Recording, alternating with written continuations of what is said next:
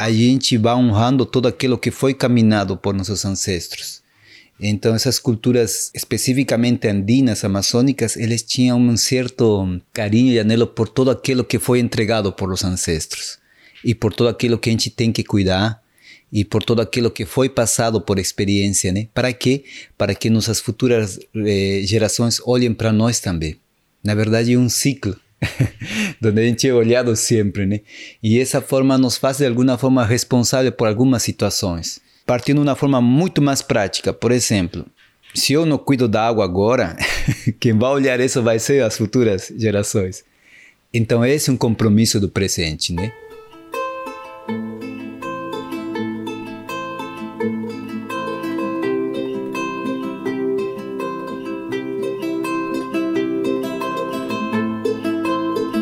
Seres de todos os reinos, somos o Coemergência, o seu podcast cuja periodicidade e constância está sujeita a oscilações acompanhando os movimentos dos astros e ventos. Depois de dois anos, finalmente, esse programa foi gravado de forma presencial. Montamos uma base provisória em Florianópolis e tivemos a alegria de conversar com o xamã e homem medicina José Luiz Antarque. E aí, quando eu digo tivemos, infelizmente eu não me refiro a todos os integrantes do projeto. Na verdade, do time original só tinha eu mesmo, Daniel. Desde 2020 a gente ainda não conseguiu se reunir numa mesma cidade, mas vai acontecer. Enquanto isso, contamos com alguns reforços para engrossar o caldo e elevar o nível da entrevista, e eu já apresento eles já. Antarque, homem medicina, é pertencente à nação Quechua e membro da comunidade dos povos originários de Marazailu. Nasceu no Vale Sagrado dos Incas, em Cusco, no Peru, e foi iniciado há 20 anos na sagrada cerimônia de oferenda Pachamama e limpeza energética por abuelos Quechua e Aimaras. É portador e mestre das cerimônias do altar das medicinas andino-amazônicas, ayahuasca, huachuma, peyote, hongus, rapé, saíri, cocamama e cambô, certificado pela Igreja Nativa Americana Tataende Recoê da nação Guarani. Condutor de Busca da Visão, conduz e organiza retiros nos santuários de Cusco como Machu Picchu, o Vale Sagrado dos Incas, Lago Titicaca, entre outros. Criou o movimento Pachamama Sem Fronteiras e a escola Coricultur. Em nossa conversa, Antarque compartilhou experiências da sua jornada pelos Andes e suas peregrinações pela América, nos contou sobre um período de nove anos acompanhando o Lama Padma Santen no SEB Caminho do Meio em Viamão e muitas outras histórias. Mas para além das palavras que saem da sua boca, Antarque ensina na forma de ser, de se mover, na maneira como conduz as cerimônias e consagra as medicinas. A cada respiração, nos transmite a reverência pela vida e pelos elementos da natureza, nos aproximando daquilo que verdadeiramente somos, mas que por alguma razão podemos ter esquecido pelo caminho. Que sua presença e sua fala amiga possam nos aproximar desse reconhecimento durante esse episódio. Haile Rausch.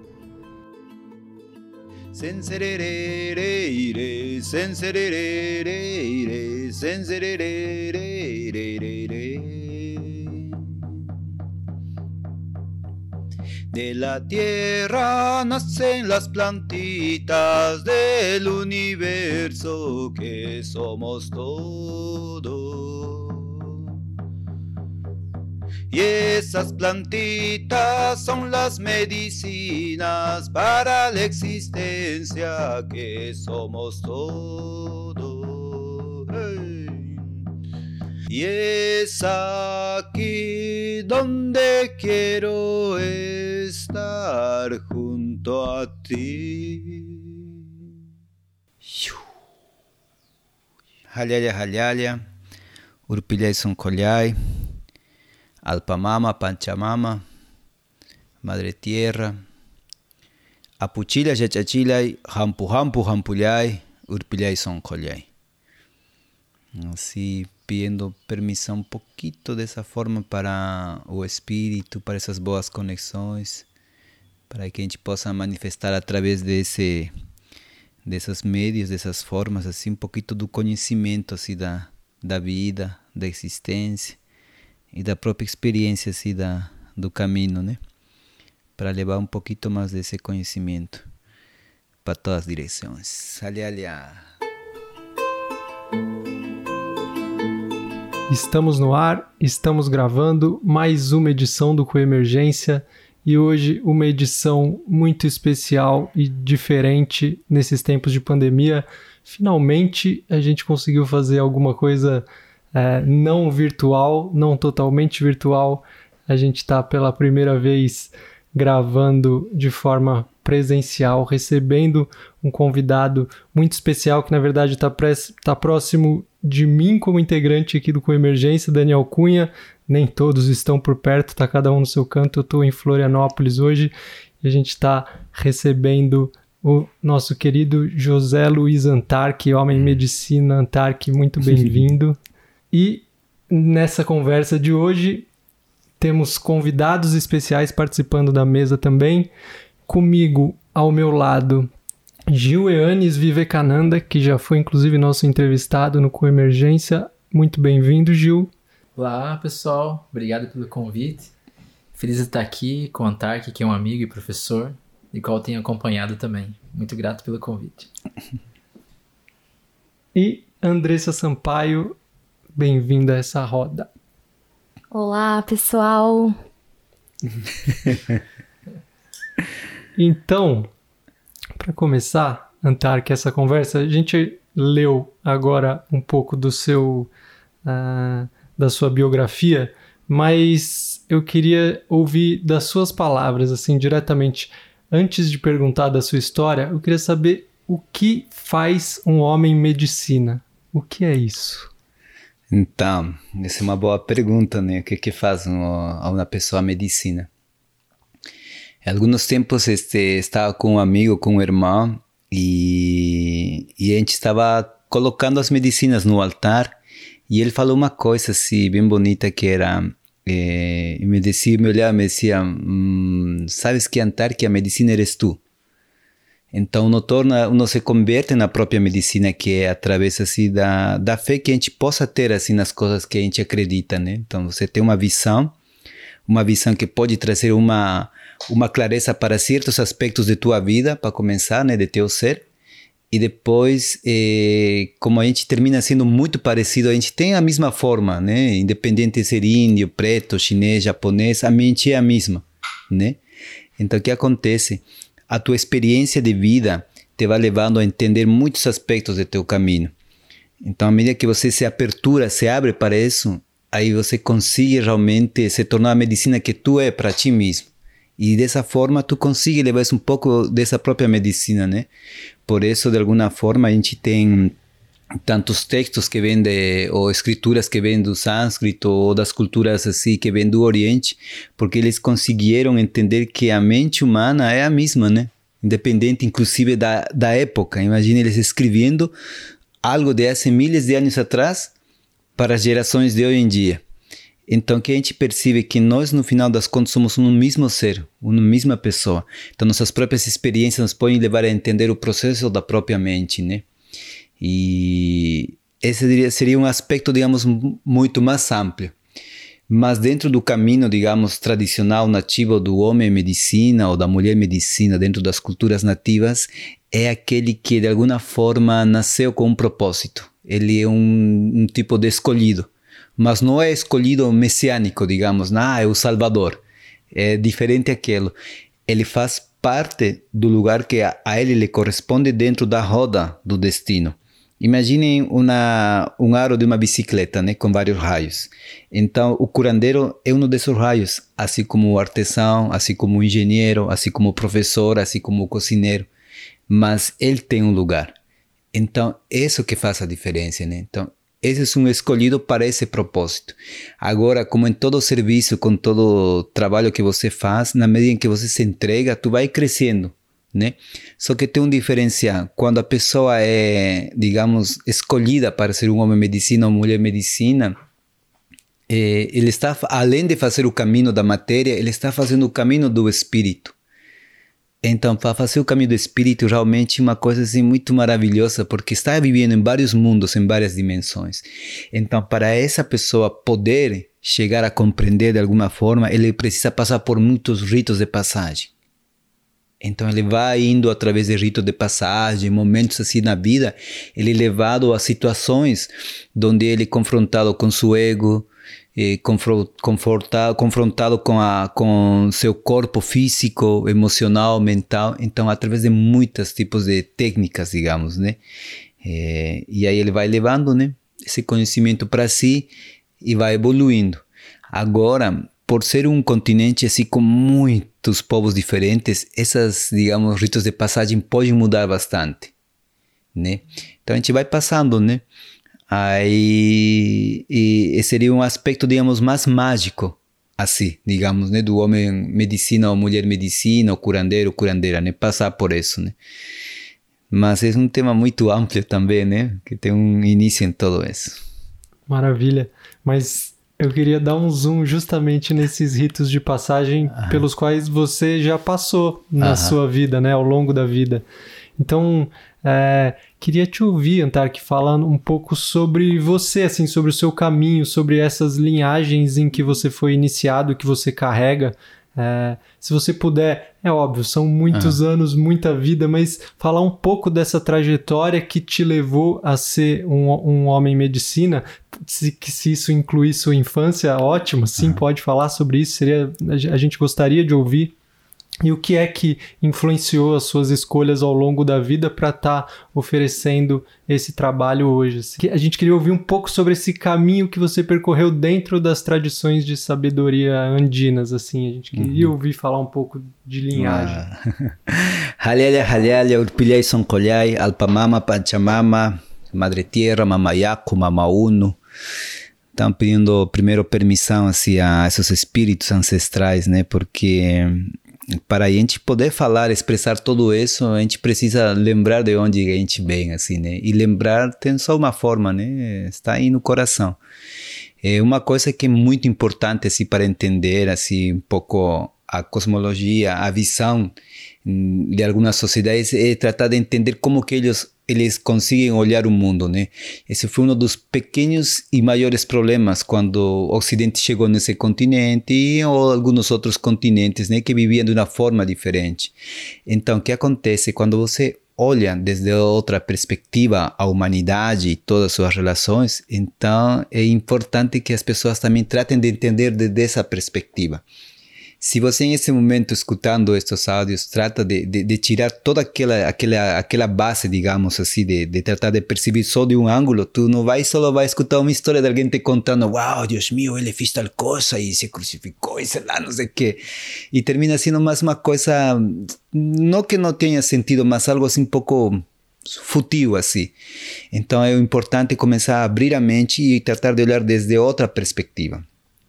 Mas tudo bem, eu quero olhar de outra perspectiva, mas como que eu faço? Porque eu fui criado de um jeito. Então, eu vou começar falando de como que é a visão do homem andino, né? O homem andino antigo, digamos assim, é, é curioso, assim, é bonito, é poético também. Porque se vocês enxergam e veem assim, normalmente quando a gente faz um desenho, ou né, nessa sociedade que nós temos, a gente sempre está olhando o futuro. Parece que a gente olha o futuro, assim, né? Então tá ali sempre mirando para frente, né? Na cultura andina era ao contrário. A gente se, se, se, colocava de costas para o futuro e olhando o passado. Então já simplesmente entende e olha assim a diferença de visão do mundo. Muito diferente. Isso já era muito diferente. Então quando os dois mundos se encontraram, já alguma coisa não deu certo nesse sentido. Então eu vou falar um pouquinho dessa história, minha história, eh, olhando para o passado, não para o futuro. Por que olhando para o passado? Porque a gente vai honrando tudo aquilo que foi caminhado por nossos ancestros. Então, essas culturas, eh, especificamente andinas, amazônicas, eles tinham um certo carinho e anelo por tudo aquilo que foi entregado por os ancestros e por tudo aquilo que a gente tem que cuidar e por tudo aquilo que foi passado por experiência, né? Para quê? Para que nossas futuras eh, gerações olhem para nós também. Na verdade, é um ciclo donde a gente é olhado sempre, né? E essa forma nos faz de alguma forma responsável por algumas situações. Partindo de uma forma muito mais prática, por exemplo, se eu não cuido da água agora, quem vai olhar isso vai ser as futuras gerações. Então esse é um compromisso do presente, né? Porque se eu vou olhar para o futuro, eu vou imaginar uma usina de energia, entendeu? E é assim. Então, depois dessa introdução, é, a minha história começa assim desde o momento em que, de alguma forma, nessa existência, é, eu encarnei em esse continente, né, a Americua, a viajar lá, né, a América, como chamamos agora. Mas é, é interessante porque dentro da visão do, dos povos, especialmente andinos, algumas comunidades, a gente é a reencarnação de tu bisavô. Então tem uma forma de acreditar na reencarnação. É como se eu fosse meu bisavô ou bisavô, né? E aí vai indo assim. Então, se fosse por esse lado, seria uma linhagem de vida tras vida, reencarnando no mesmo espaço, né? Claro, dependendo do movimento, as coisas vão mudando, né? Nos últimos cinco séculos, as coisas mudaram muito para nós, né? Pode ser que na minha, na minha reencarnação antes dessa eu ainda estava vivendo dentro do mundo andino amazônico, aquele mundo mágico, aquele mundo de olhar assim todo mundo para o passado e gerar um movimento diferente da humanidade. Mas isso mudou muito e eu lembro minhas primeiras este, lembranças de criança são muito massas assim porque eu tive eu tive a sorte assim de eu nascer com um certo grau assim de, de evidência assim, né? Mas agora que tenho palavras para expressar isso, era algo que era, não era fácil de, de, de, explicar, nem era algo que era tão fácil de contar, mas era algo que existia, né? E que alguns dos antigos olhavam e percebiam isso, né? Porque na época que eu nasci, por a década dos 80, 78, 79, 80, foi um momento bem complicado assim da humanidade, assim, né? Houve muitas coisas, muitas mudanças em muitos níveis, né? tanto espirituais como também assim materiais. Então, quando eu nasci, a nossa cultura ela estava agonizando. Imagina tu nascer pequenininho e tu já começar a olhar assim a, a cultura ir morrendo. Aí que acontecia? A gente começou a ver assim a nossa cultura, ela sofrendo assim diferentes formas assim de transformações. Primeiro a alimentação, né? É, no, o trigo, o açúcar, as farinhas brancas refinadas deixaram de ser um alimento para a elite e viraram um alimento para o povo. Então aí começaram as primeiras doenças de diabetes, câncer, então uma geração envenenada. Tanto com 4, 5, 6 anos, as tuas primeiras lembranças eh, são essas, né? Pessoas com problemas de saúde, eh, alcoolismo. Então eu passei um tempo assim de muito, digamos, de início de muito sofrimento assim, né? Mas por que que eu captava esse sofrimento e meus irmãos, meus primos, meus parentes, primas, irmãs, amiguinhos não olhavam como eu olhava? Porque eu já percebia que tinha esse sofrimento de olhar o povo assim se perdendo. Mas eles estavam nem aí, tranquilos, né? Então eu fui crescendo assim, fui, fui vendo tudo isso.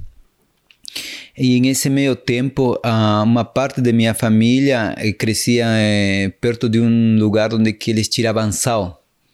Então eles faziam poços de sal e secavam sal e eles levavam esse sal para a floresta. Então eles carregavam antigamente em, em lhamas, né, aqueles camélidos, depois foram levando em outros animais e levavam para a floresta. Quando chegavam na floresta, aí no meio da floresta, né, o ser humano eh, namoravam, aí quando via se mesclavam né, tanto andino e amazônico.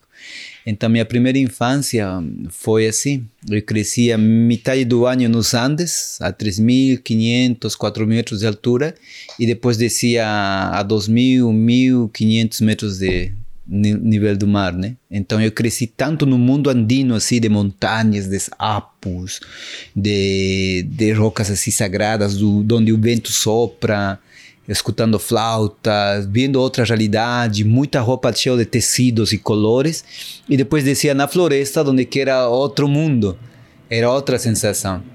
Então, em esses dois mundos eu aprendi a conectar-me assim, de alguma forma com todas essas, com todas essas formas de, de vida.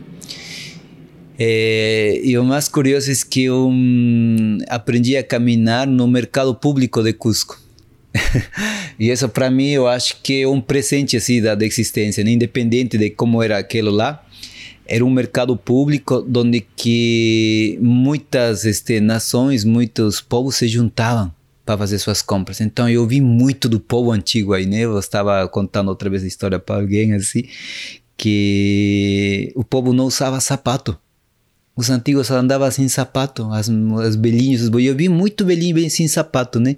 E era o pezinho só assim, uma, parecia, a pele ficava tão dura que parecia um corinho assim. E eles caminavam assim. E carregavam em cima peso de 50, 80 quilos na boa, tranquilo, né? Então vi crescendo isso assim, né? E paralelamente, este, nesse mesmo tempo, a, a minha bisavó, era parteira então ela praticamente era parteira do, do dos povoadinhos de ali, né? Então ela fazia parto das filhas, das netas, das primas. E aí a minha mãe era curiosa porque ela olhava isso. Ela olhava, né? E eu tinha, eu tinha sempre muito apego à minha mãe, então eu começava a acompanhar ela um pouquinho e a captar por outro lado. Por que assim dessa forma? Porque em meus tempos era um ato criminoso ser curandeiro ou curandeira, né? Era um tempo assim onde que eh, cultuar a cultura nativa era o pior que tinha, né? Não, não tinha nenhum tipo, na contrário era era questões até de morte, assim, né? Era proibido falar a língua, eh, tudo que tinha que ver com a cultura nativa era o pior que tinha. Então a gente cresceu assim, se escondendo, né? Então, curandeiros e curandeiras eram um status social pior de todos, eram considerados o mal, né? Perante a igreja, perante a sociedade, a pequena burguesia. E aí eu fui crescendo, fui crescendo, crescendo. E aí fui aprendendo. Mas o mais curioso que iniciou meu caminho foi quando eu tinha eh, 9, 10 anos, a minha irmã teve um ataque epiléptico. E, e lá no, nos Andes, a gente via essa, essa doença como algo muito diferente, assim. Então ela tendria que 14 anos, ou por aí 9, assim, né? E, e foi curioso que foi através dessa doença que a minha mãe foi procurar os curandeiros mais curandeiros de todos os Andes e a floresta. Porque eles não conseguiam encontrar uma cura para ela na medicina normal. Então ela começava a ir e aí eu fui acompanhando minha mãe porque eu tinha isso, né? Era o menino maior, tinha que acompanhar. E aí eu comecei a estar rodeado de muitos curandeiros. Nem se imagina tudo que eu já via, né? Tem uma experiência muito louca que um curandeiro nos falou. Para vocês curar a sua filha, né? Falou minha mãe, vocês têm que ir às três e meia da manhã num rio. E nesse horário, antes que quando a estrela esteja em tal lugar, vocês têm que pegar a espuma branca do rio. Só a espuminha branca que se forma uma parte. E dar isso de tomar à sua filha. Durante três dias. Imagina, para conseguir o rio dormir perto de um rio, nove anos, levar isso e falar com o curandeiro depois voltar. Então a gente começou a fazer muitas práticas e eu comecei a aprender assim. Então eu fui aprendendo. E foi as primeiras vezes que me di conta que eu tinha um poder, porque a minha irmã, quando ela começava a estar em ataques assim de convulsão, né, epilépticos, e às vezes davam crises assim de dois, três dias, né, que ela ficava muito mal, é, eu aprendia que a única pessoa que acalmava era eu ela. O pessoal já me gritava, me chamava, ah, já sei, que ninguém sabia o que fazer.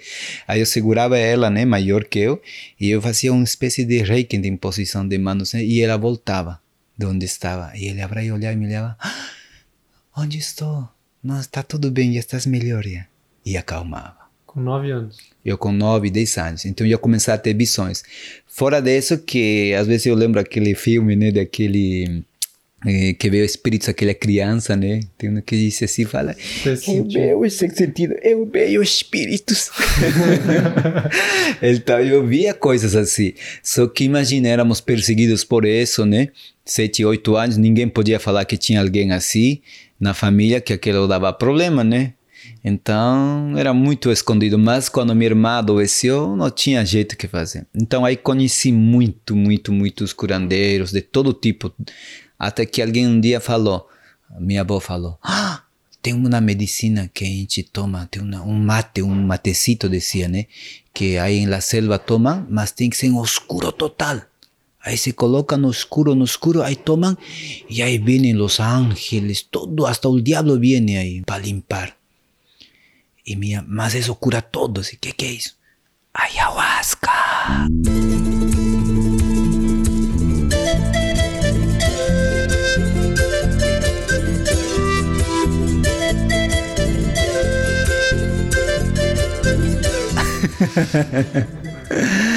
Foi a primeira vez que eu escutei a palavra ayahuasca. E com minha mãe a gente andou, quando eu vi tinha 14 anos, a gente não conseguia cura para ela, para minha irmã. 9, 10, 11, 12, 13, 14. 14 já estava seis anos já acompanhando a todo que era curandeiro e curandeira. Então foi para mim uma iniciação à doença de minha irmã, foi a minha iniciação, né? Que eu não pude ter diretamente com minha com minha bisavó que tinha morto e com o pai de minha mãe que ele era também um pouco curandeiro, né? Que eles colocavam os, os ossos no lugar, assim, entendeu, né? Com coisas assim. Então foi assim, digamos, a primeira parte, assim, né? Sutil, digamos, aquilo que eu fui provocado a ter que fazer, né? Que não tinha como escapar aquilo que eu tinha que ver. É, eu queria ouvir um pouquinho da sua iniciação, quase que se, se, a gente puder chamar de mais formal, assim, de, de, como que você foi iniciado nas cerimônias e medicinas. Isso começou a acontecer a partir de algum momento, eu imagino. Sim, sim. Claro, sim aconteceu, né? Porque aí eu cheguei e cumpri 15 anos, né? já não era mais aquela criancinha, já estava olhando, já também comecei a olhar a minha irmã, dizia, tudo bem, ok, mas já está muitos anos em isso, né? não dá. E aí a gente decidiu tomar ayahuasca. Vamos tomar ayahuasca então, né? Mas quem tinha que tomar ela era né? É ela, não eu, né? Porque eu que estava bem, né? Eu não, não, não tinha por que tomar. E, e essa foi a missão, né?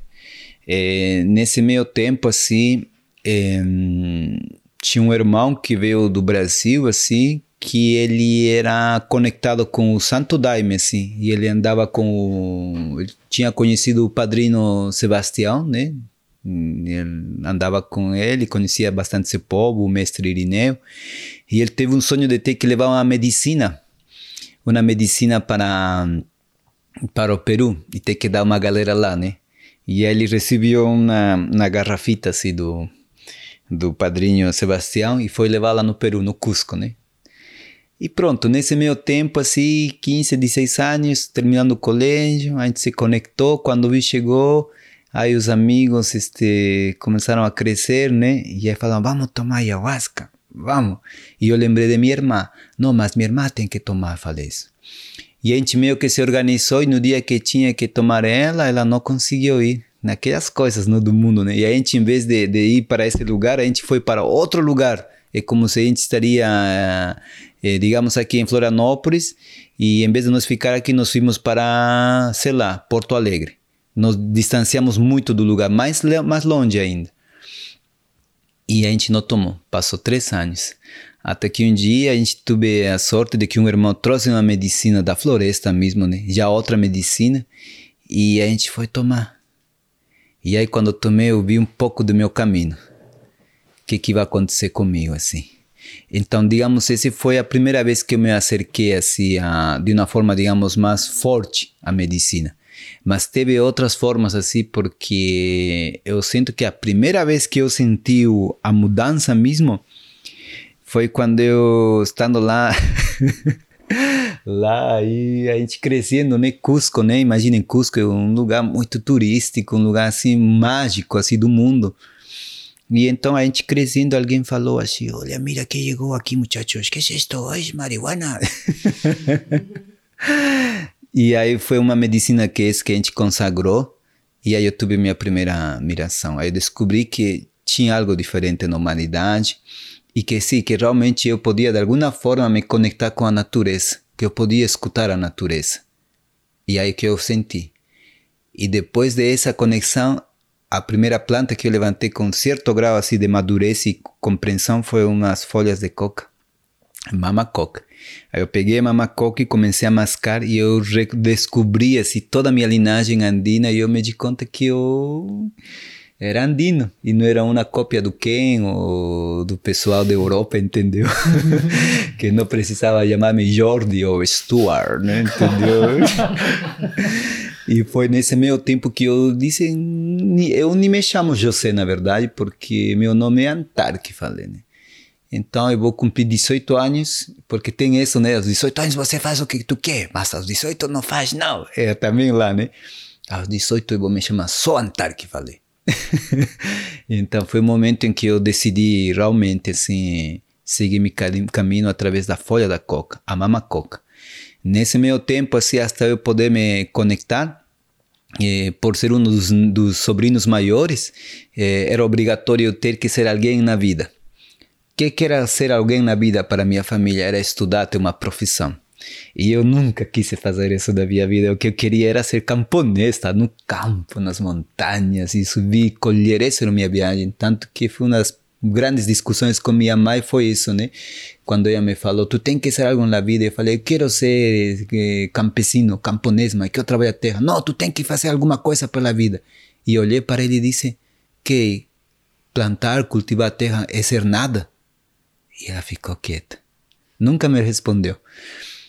E depois disso que eu decidi, eh, aí eu fui obrigado a entrar na faculdade. Entrei na faculdade, e aí tá tendo um curso assim de, de psicologia do desenvolvimento, eles falavam da questão assim, né, do pubertino, adolescente. Só que quando eu escutei aquilo, eu lembrei que minha avó, ela nunca foi adolescente. Ela fez sua menstruação, né? E daí passou para ser parte do círculo maior. E ela não tinha como ensinar isso para sua filha. Então minha mãe passou por aquilo.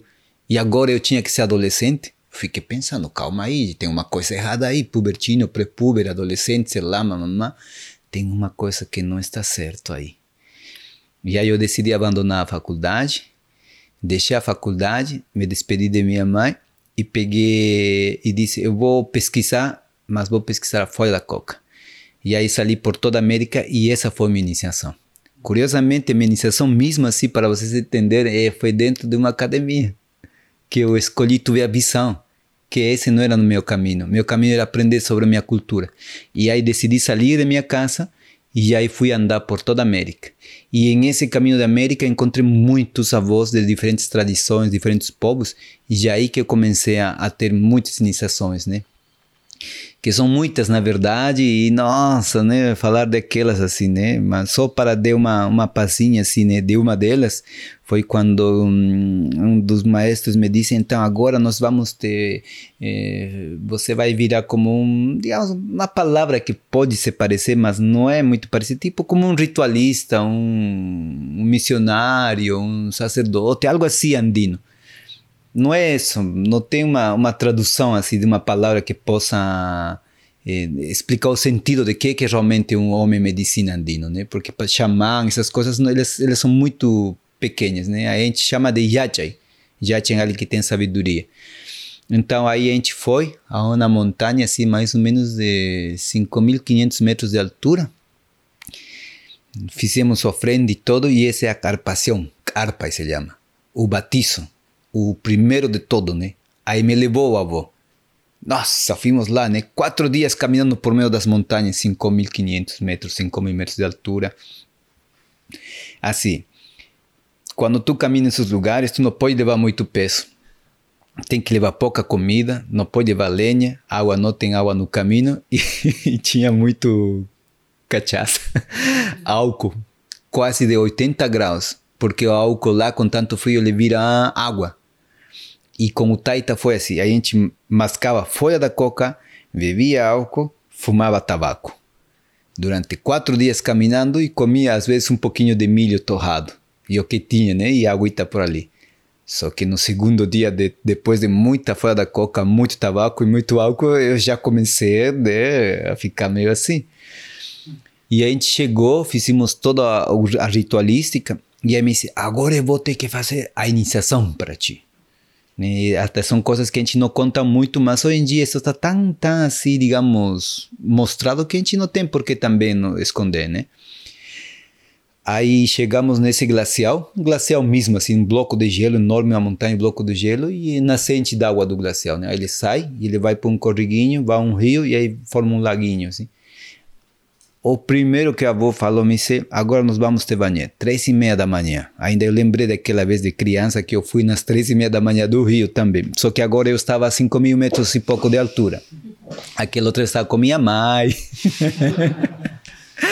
Perto de casa, não era tanto assim, né? Não era tão difícil. Dessa vez era quatro dias, né? Então, tá miau, né? e aí, quando veio avô mês, fizemos toda a noite de velação, né?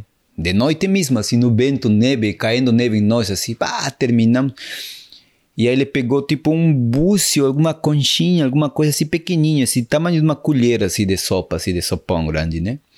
E me disse, agora tira a roupa. Três e meia da manhã, a 5.500 metros de altura, assim, ao redor, um glacial, não é uma coisa muito fácil assim de fazer, né? Aí eu tirei a roupa, todinho, né? Nossa, é como se...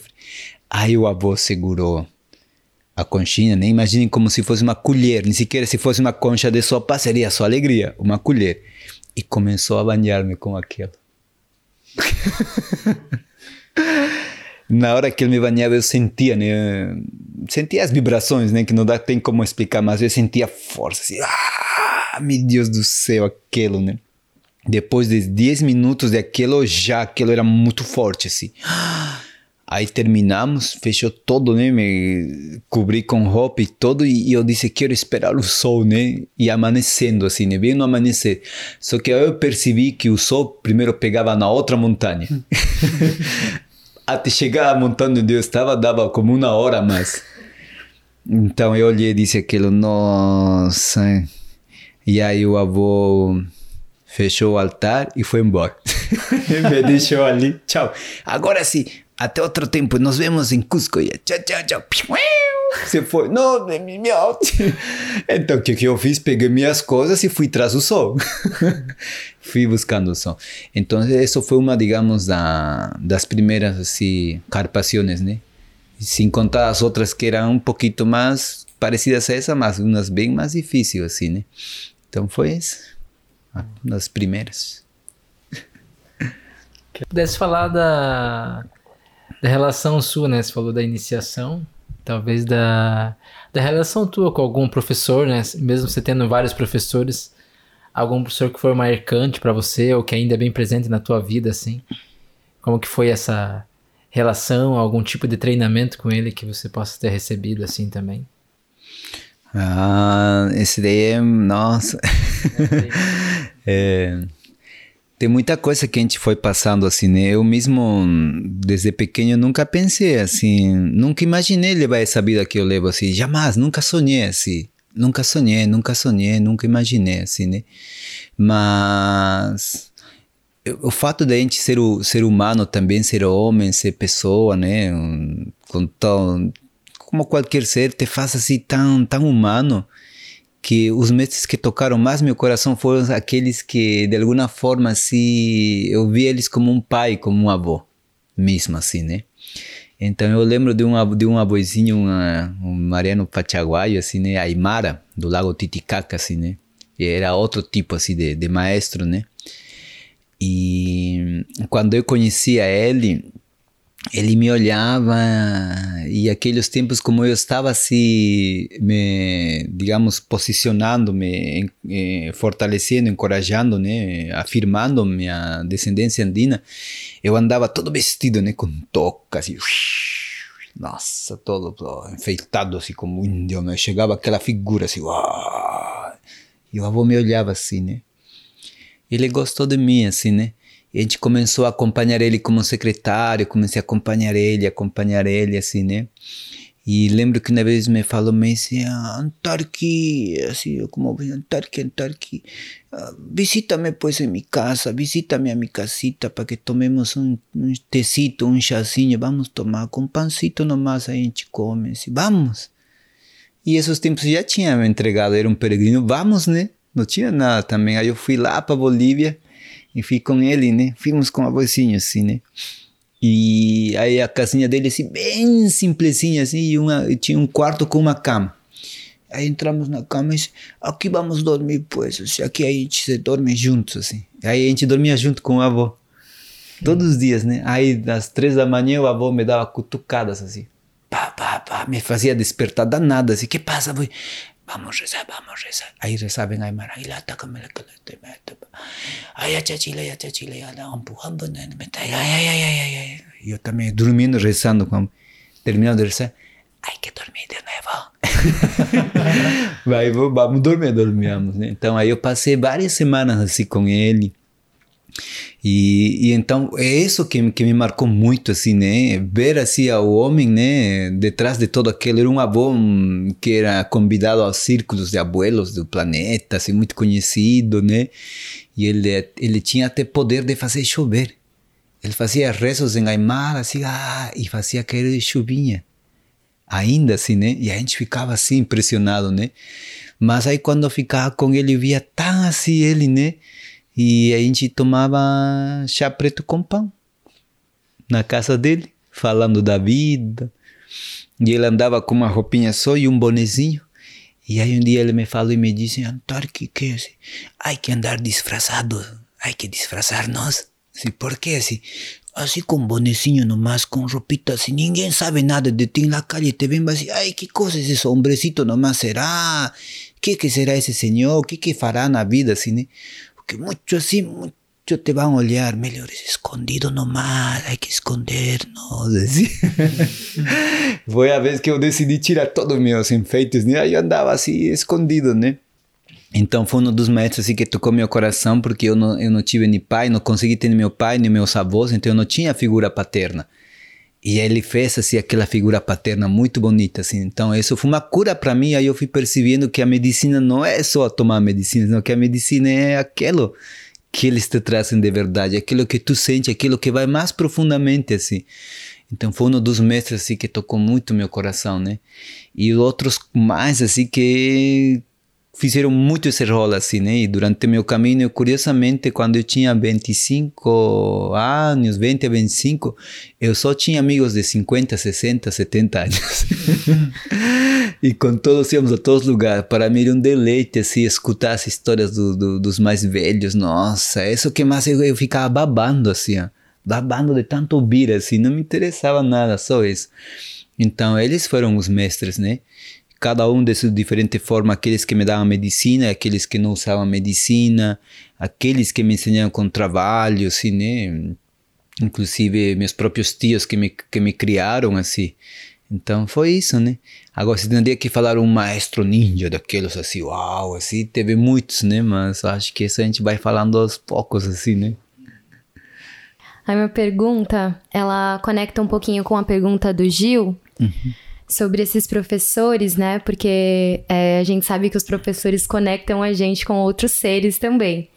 E aí muitas pessoas conhecem você pelo Lama Santen, né? Tem uma uhum. conexão com o budismo. Então eu queria que você falasse um pouquinho de como você chegou Queria que explicasse também se, de alguma forma, o budismo faz parte das suas cerimônias e quais uhum. as semelhanças e conexões que tem entre um e outro. Acho que dá, dá para falar muita coisa aí, né? Uhum. Ah, gratidão. Essa pergunta é muito linda, né? É, para começar, assim, a, a cultura a gente já usa, assim, tem um termo que às vezes eu esqueço, muitos termos, né, que muitas palavras que, que hoje em dia a gente são usadas para, para, digamos, manifestar ou dar uma ideia, assim, geral, né. Mas não sei se a palavra, não lembro agora se é geopolítica, alguma coisa com geologia, algo assim. Então nós temos dois, este, dois lugares principais assim do mundo, né, que é a Cordilheira Andina e, e os Himalaias. Então são como dois, dois lugares assim energéticos da Mãe Terra, assim, né? Os antigos contavam que durante muito tempo o Himalaia detentou muito a, a energia espiritual do mundo, né? Mas com os movimentos, com tudo isso que aconteceu, né, com, com a humanidade, assim, de, de o próprio ciclo, né? E depois, inclusive, de, de Krishna fazer a passagem, de Jesus e todos esses maestros assim, de alto grau espiritual desse lugar do mundo, a energia ela foi assim transmigrada para a Cordilheira dos Andes novamente, né? Então, ela reativou. Por que, que eu falo isso? Porque a Cordilheira dos Andes é muito parecida aos Himalaias, né?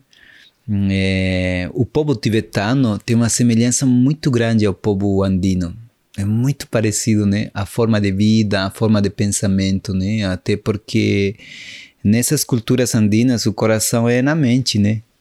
E quando você encontra o budismo tibetano ou outras tradições que vêm de lá, tu, tu entende que a mente é no coração e que o sorriso é uma coisa de uma forma de curar assim, né? De aliviar as coisas. Então, é, de alguma forma a gente tem uma predisposição para entender as coisas, né? É como se o chakra coronário do, do homem andino fosse muito aberto aqui, assim, ó. E do homem dos, do, dos Himalaias, a gente também é muito aberto aqui, então tem outra forma de percepção das coisas, tu percebe de outra forma aqui, né? Diferente aos homens da floresta, né? Que é outra forma de conexão, eles têm outra forma de se conectar da floresta, dos oceanos, dos mares, mais perto. Então, a, a, cultura dos Himalaias e os andinos são muito parecidos. Então, tem uma linguagem parecida. Inclusive, tem alguns avatares assim muito parecidos, né? Tinha um grande maestro assim que era o Tunupa, que falavam que era um era tipo um monge assim, né? um, um grande inca, digamos, né? E ele deixava escrituras nas pedras, como se fossem termas, assim, puff, ficava na pedra, no chão, nas montanhas, assim, né? Então, já uno já tem uma predisposição a isso, né? Aí, a primeira vez que eu tive uma conexão muito louca assim com com o budismo foi por os filmes que a gente olhava, os filmes do Shaolin. Nos Andes a gente era fissurado por filmes de Shaolin de Karate. E aí eram os, chineses, né? E depois apareciam os monges Shaolin, que era uma cena assim, umas poder. Com seus pés, oh, monge Shaolin, nossa, Shaolin, assim, nossa. E foi curioso porque foi nessa mesma faculdade de psicologia que eu conheci uma pessoa muito maravilhosa que eu nunca mais encontrei, que é a senhora Marta. E ela era vidente ele tinha o terceiro olho aberto, assim, né? Porque era uma. Tipo, tu tem pessoas no mundo que tu vai conhecer uma vez e aqueles vão marcar tua vida e tu depois nunca mais se encontra. E aí o que aconteceu? Ela é minha colega. E o primeiro dia que eu entrei na sala, assim, quando ela me olhou, me disse. Ah! Ai, e me abraçou uma senhora, né? Esse tempo eu estava aqui com 18, assim, alguma coisa assim. E a senhora com uns 50, 60, né? E me abraçou uma senhora assim, nada a ver, assim, né? Pá, quanto tempo, assim, o que está acontecendo? Assim, e eu era, entrava calado e saía mudo, né? Não falava nada, assim. E aí eu fui olhando, a gente foi sendo colega. Até que um dia ela, estamos caminhando assim por um mercado, né? Colega depois fazia um tema de, de, da, da faculdade. E ele me olha e me diz: Ah, danada, assim, calma aí, calma aí. Você, você já, você já andei, você já esteve em um templo assim, meio budista, meio Shaolin, meia coisa assim. Falou danada a mulher assim, né? Só que aqueles tempos eu não tinha conexão, né? Eu olhei para a senhora e disse, tá se viajando, né, senhora? né? Mas na hora que falou isso, eu senti uma coisa também em mim, assim. Eu fiquei meio estranho, assim. Disse, nossa, o que que é isso? Né? Eu era sensível, fiquei assim, ah, tem algo aí. Bom, eu deixei. Nesse meio tempo, passou a vida e terminei no Brasil, né? Depois de muita história. Aí um dia eu estava assim, mais bonitinho no Brasil, dormindo assim, né, feliz da vida, aqueles tempos que eu era peregrino mesmo, andava pelo mundo, já tinha ido por América Espanhola, né, e agora me toca ir por América Portuguesa, né, então cheguei no Brasil, né, e aí andando, andando, e até foi curioso, foi aqui em Florianópolis mesmo. E aí uma noite, danada, eu sonhei que eu estava em umas montanhas caminhando e estava vestido com uma roupa de color assim do Dharma mesmo. E, e aí eu, não, eu olhava e era uma, uma fila de monges. E todos estavam tipo uma tigela, assim. Eu não conhecia nada desses, eram símbolos novos para mim. Mas eu lembro, porque depois eu fui saber que era, né? E eles andavam assim, em fila, caminhando a uma montanha, orando. E eu fui olhando aquilo no meu sonho. Quando vi um dos monges, assim, voltou assim e me olhou dentro do meu sonho. Quando me lembro do meu sonho, eu fiquei assim, eu disse, nossa, eu me senti olhado e eu acordei dentro do sonho e disse, não, tu me está olhando, me disse, que tu está olhando aqui? Eu, não, tu que está olhando, mas quem que está olhando assim? Foi muito forte. Bah, eu acordei assim e disse, ah, meu Deus do céu, o que que é isso assim? E aí eu tinha muito, eu tinha muitos sonhos lúcidos, estava um tempo que eu trabalhava muitos sonhos e ia a muitos lugares no sonho, né? Pronto, aí acabou. E na tarde uma amiga me disse, Antarque, está vindo aqui uma, vai ter uma, uma, uma palestra de budismo, tu quer ir? Quero, falei, né? Vamos então, vamos, né? Pá, que viagem, né? Falei, né? Aí quando eu fui lá, cheguei no lugar da palestra, Aí eu vi uma pessoa, tinha uma mulher que estava sentada aí, eu vi todo diferente, colores, meio parecido, meio que igual assim ao que eu tinha visto, assim, né? Uma sensação muito familiar, mas todo diferente. Quando vi, estava aí a, uma professora. E aí quando olhei, é, era a Cadro, né? Do Cadro Lee. E quando olhei aquela pessoa, eu senti, disse, nossa, cara, quem é essa pessoa assim? Que que é isso? Assim, eu senti uma aproximação muito forte. E pronto, aí terminou, né, a palestra e, se, e a gente se foi acercando para receber, né, as bênçãos, né? E, e aí eu, desses tempos, trazia uns fantochinhos, assim, do, do, do Peru, assim, né, tecido tricôzinho, bem bonitinho, dava presente sempre às pessoas, né? Aí quando me acerquei em ela, quando vi ela, ah, ah, nossa, faltou palavras assim. Foi uma conexão e olhamos, me olhamos, disse, nossa, eu quase, bah, que que é isso? Eu não entendia nada assim, não, mas eu fiquei agradecido, gratidão e ela me falou, né, falou, era só falar inglês.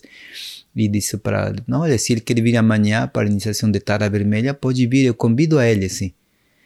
Aí ele falou, ok. Aí me falaram, e, e minha amiga me disse, Antarque, te estão convidando para amanhã fazer a iniciação de Tara Vermelha, né? Tu quer vir? Eu vou, falei, né? Vou. Hum tem que pagar, é convite. Então tá. Aí eu fui e fiz a iniciação de Tara Vermelha e todo, e nossa, foi muito forte. Aí depois terminou isso, e a Cadro me disse: Você quer fazer a iniciação de Buda Amitabha? Eu te convido para passar um tempo, um tempo lá no templo de Três Coroas aí. A Três Coroas? Sim, onde que é isso? Nem sabia que era aquilo, assim tá bom, né? Era peregrino, né? Aí a minha amiga que estava ali me olha e me disse, vai. então é que aconteceu, né? E aí eu fui, fui lá. E aí quando vi tudo aquilo eu comecei a, a ter uma certa conexão com o budismo, assim, foi o primeiro lugar, assim, que eu vi, assim, que eu me di conta que tinha algo muito mágico ali, assim, né? E eu senti uma, algo assim, voltando a casa de alguma forma, né? Aí pronto, acabou o tempo, assim, né? Mas eu estava esquecendo que antes daquilo, eu estava por aqui e alguém falou: Ah, vai ter uma dança de Tara, das 21 Taras, porque está vindo uma mulher da Bahia, aquela figura que era a dança das Taras. E como era eu arroz de festa, eu fui lá, né? Disse: Vou lá, né? Aí quando vi, aí fui a primeira vez que vi o Lama Padma Sante. Mas eh, quando vi lá Mapa no Santé, eu vi, né? Eu achei legal assim ele, né? Mas não, não foi direito, porque tinha muita coisa para chegar ele. Então é miau, né? Então, depois de estar no, no, no, Três Coroas, assim, ficando um tempo, né? Uma história bem linda lá também. Aí eu terminei indo para. Depois ali, eu terminei indo para o SEB. E foi aí que eu conheci o Lama Padma Santé, né?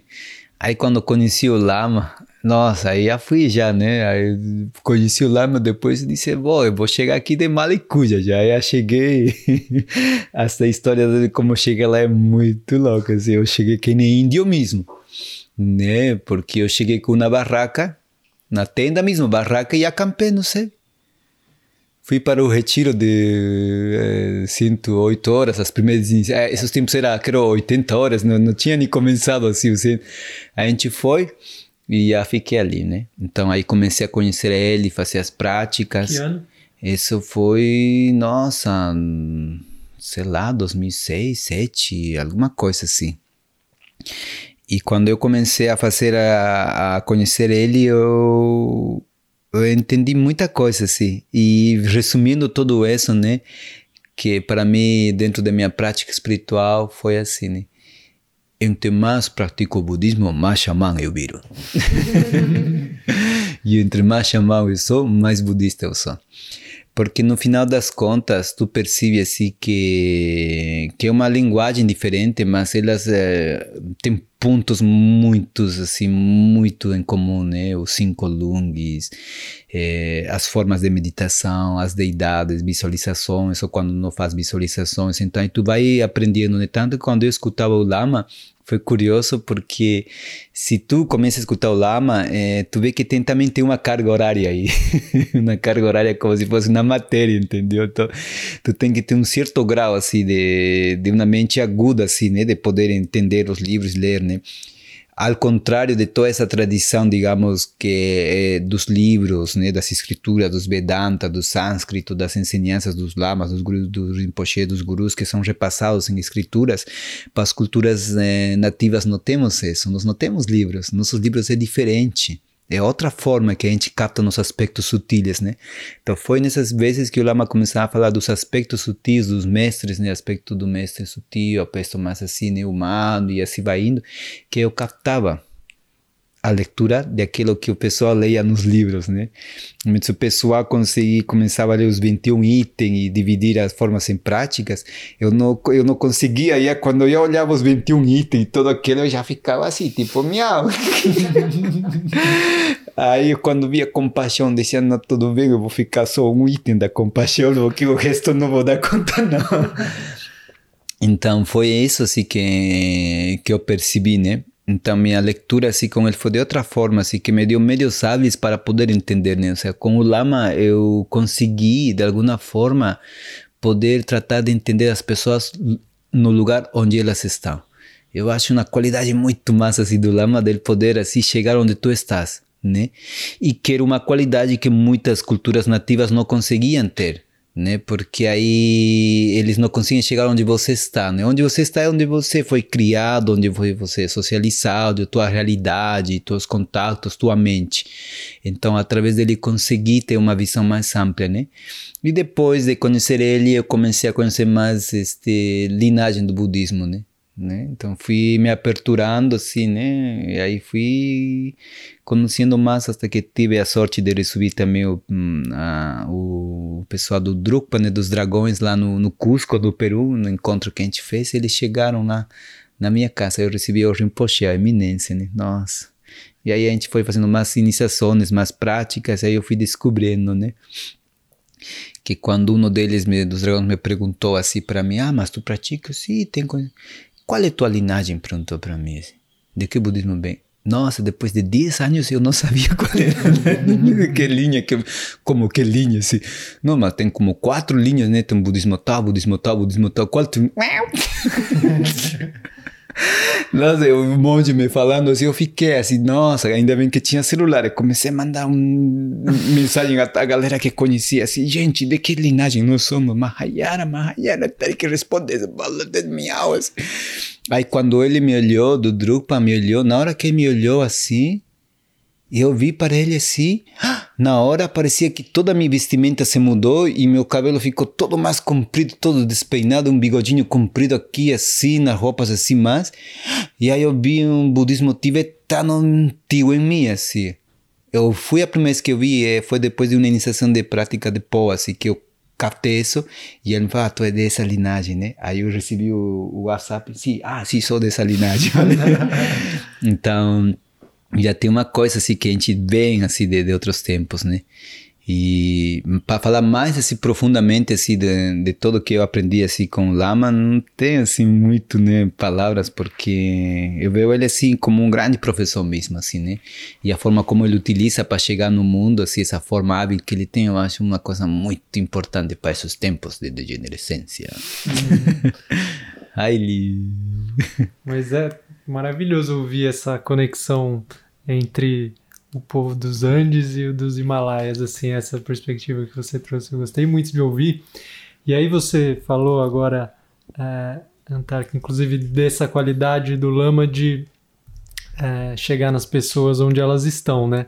E eu vejo isso acontecendo no seu trabalho agora, por exemplo, com as cerimônias, porque, por exemplo, você tem uma abertura é, tem uma questão de sincretismo religioso, né, nas suas uhum. cerimônias. A gente vai lá e a gente vê rezos e cânticos de diversas tradições diferentes. Na sua fala, você uhum. inclui diversas tradições diferentes na maneira como você se comunica, como você, como você. Eu queria entender um pouco como você entende isso, né? Porque se a gente é, olha de uma perspectiva mais ortodoxa, talvez, de levar muito a sério uma tradição ou uhum. outra e de, de olhar para as outras como menos uhum. é, verdadeiras, né? Uhum. A gente tá muito fixada a uma, mas você parece que não enxerga assim, né? Uhum. Cabe muita coisa. Uhum. Eu queria ouvir um pouco como você entende isso, isso na cerimônia. Essa é muito massa, assim, porque até uma questão do, da, da própria existência, né, da própria vida, né? Mas para te responder isso, eu começaria com uma palavra que um abuelito me falou uma vez, assim, um grande maestro que tenho muito carinho, né? Nossa, eu me sinto abençoado às vezes, né? E ele me falou uma vez assim, quando eu queria, disse, vou conhecer o mundo. E ele me falou, calma aí. Primeiro, para conhecer outras culturas, conhece tua cultura, teu povo. E foi aí que comecei, porque no, no momento que eu comecei a reconhecer minha cultura, era a forma de poder entender os outros povos, reconhecendo a mim mesmo, né? Se a gente parte na forma mais filosófica, né? Conhece-te a ti mesmo para reconhecer os outros, né? Claro que isso leva muito tempo, às vezes vidas, né? Enfim, quando ele falou isso para mim, eu comecei a, a entender um pouco da minha cultura a cultura andina ela já começa com um nome diferente, assim, é a cultura do Tawa Intixuyu Marca. Tawa Intixuyu Marca, eh, se a gente traduziria, seria como a confederação das nações onde o sol nasce nas quatro direções. O que quer dizer isso? Que era uma confederação de diferentes povos, onde o sol nasce nas quatro direções. E na verdade, quando eles falavam as quatro direções, porque o sol não nasce, o sol é está ali, a terra é que gira. Então, era uma confederação de muitos povos. Então, a mal conhecida agora cultura inca, né, que o nome dele é Tahuantinsuyo, é, eles já tinham essa essa forma de visão do mundo. Era uma sociedade assim que eles queriam e entendiam que era inevitável o encontro de diferentes tradições, mas como fazer um diálogo com essas tradições dentro da política, dentro da economia, dentro da espiritualidade, dentro da agricultura, dentro de todas as coisas que fazem o ser humano ter uma sociedade onde que a conversa principal seja a paz, né? Donde seja a paz, não de paz não ter guerra, sino a paz de um mesmo e a paz de entender aquilo que faz parte da existência. Então essa confederação, essa grande família que se estava, digamos, no centro, que é o Cusco, eles começaram a se expandir através de várias culturas. E por isso que tem a, cultura inca, mal conhecida como Império Inca, né? Ela abarcava muitos espaços geográficos e não só geográfico, sino também espiritual, e não só espiritual, sino também econômico, e não só econômico, também político. Então, eles já tinham essa, essa essência. Depois que a gente foi, né, que aconteceu o que tinha que acontecer, há cinco séculos, tudo isso foi mudado, muito mudado, né? Então tem diferentes formas assim de, de, de expressar isso, né? Por exemplo, eu falo às vezes, né, que eh, muitos desses líderes incas, digamos, né, desses tempos, eles falavam o seguinte: se a gente uma cultura que pratica paz, que abre o coração, como que a gente não vai receber esses irmãos de outro continente que vêm doentes de, de, de tanta coisa, não só física, emocional, mental, em muitos aspectos, até espiritual. Então, talvez seja parte da nossa profecia acolher isso e receber, mesmo que isso nos leve a morrer, né? E foi assim que aconteceu, foram acolhidos, recebidos, né? E de todas as culturas do mundo, uma das culturas que foi mais letalmente atingida é a cultura andina, né? Praticamente exterminada assim, porque foi muito rápido a forma como eles fizeram a, a dominação, né? Ainda tem culturas que sobrevivem, mas a nossa foi muito. Essa tem duas coisas. Uma coisa boa é que ao momento da gente perder a base da tradição, né? A gente perde aquilo. Ficamos em nossa tradição antiga, digamos. E a outra coisa boa é que nos deu espaço para entender muitas coisas. Então, aquela forma de ter esse chakra aberto ainda estava aberto, isso não tinha como ser fechado. Né? Eles podiam acabar com nossos templos, com toda a política, economia, mas aquilo que é essencial, né? como esse, o, o, o principito, né? o essencial é invisível ante os olhos, né? permaneceu. Então, à medida que a gente perdeu a tradição, a gente começou de alguma forma a se refazer. Mas como a gente já tinha aquela, aquela aquela semente de ser uma cultura global, então a gente começou a colher, né? Então seria uma forma, assim, digamos, de explicar que dentro do meu caminho ancestral a gente tem uma predisposição para poder receber muitas culturas e estarmos em nossa tradição porque a tradição também é complicada. Assim, às vezes a tradição tem, tem, tem que fazer daqui desse jeito, não pode sair muito da tradição, sair da ABO, de algum problema, tem que seguir. Então foi assim que, que eu percebi em mim que eu tinha uma certa habilidade para receber. diferentes informações. Mas isso partiu primeiro por aquela voz que aquele maestro me disse, né? Reconhece, conhece primeiro a tua cultura para entender, compreender as outras culturas, né? E o segundo foi, né, que, que eu já vinha de um povo que tinha essa capacidade, né, de querer juntar vários tipos de, de comunidades e outro que o fato de nós ter perdido nossa tradição, que aquilo que aparentemente foi de, assim desfavorável, terminou sendo uma coisa muito vasta. Aí que acontece, aí tu já vai transformando as coisas negativas em positivas, né? Porque eu poderia agora me queixar, né? Bah, espanhóis desgraçados mataram minha tradição, cadê o ouro? Vou matar todos vocês. Assim. Não, ao contrário, eu disse, ok, vamos fazer algo então. Aí que nasceu dentro de minhas palavras que eu tive uma visão que era o Pachamama sem fronteiras, né? É, hum, ponendo em prática o melhor já aprendido de todas as culturas por uma Pachamama sem fronteiras, né? Então, dentro de, de meu caminho, eu fui a, a, a aprendendo a pegar as coisas positivas de diferentes culturas para pôr em prática por uma Pachamama sem fronteiras. Então é a forma assim como que como eu recebo essa informação, né? Mas o que eu também quero dizer que isso foi a partir de que eu conheci minha história de meu povo, porque também tem muita gente que acontece que está em todas, entendeu? E está em nada, né? E foi uma das mensagens que o, o Rinpoche da linhagem dos Drukpa, né, me falou assim, né, dos dragões, assim, né? É, tá todo mesclado, né?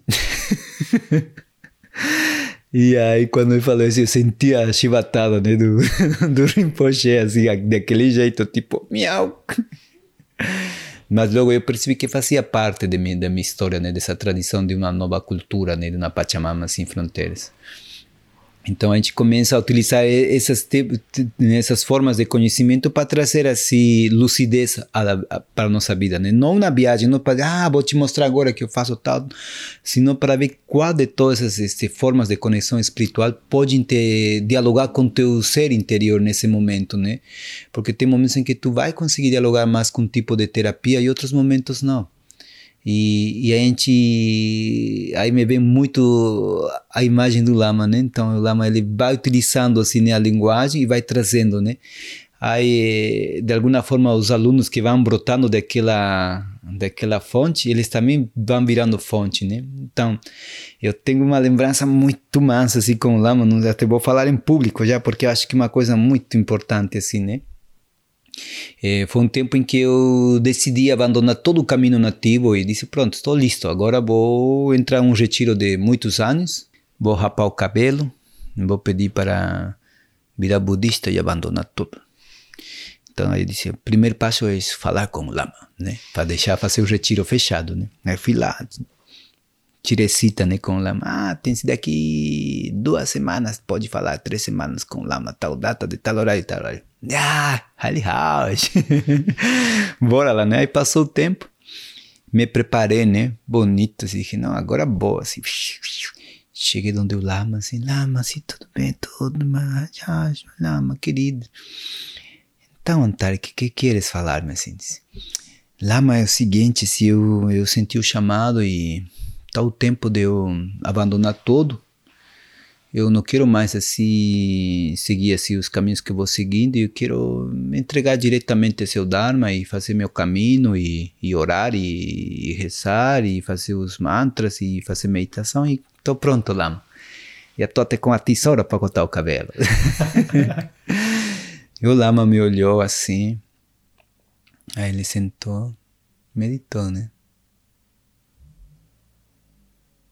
Aí abriu os olhos assim e me disse assim, tá tudo certo, assim, tá tudo bem, vocês sempre, né, as pessoas têm a oportunidade, assim, de, de se aproximar à prática, ao Dharma e tudo mais, mas eu queria só pedir-te uma, uma coisa, assim, o que que é, Lama? Falei, eu gostaria muito que você guardasse todas as coisas de tua cultura, de tudo que tu tens, assim, que vem contigo, de tua tradição antiga, de, né, de teu povo, e guardasses bem no teu coração.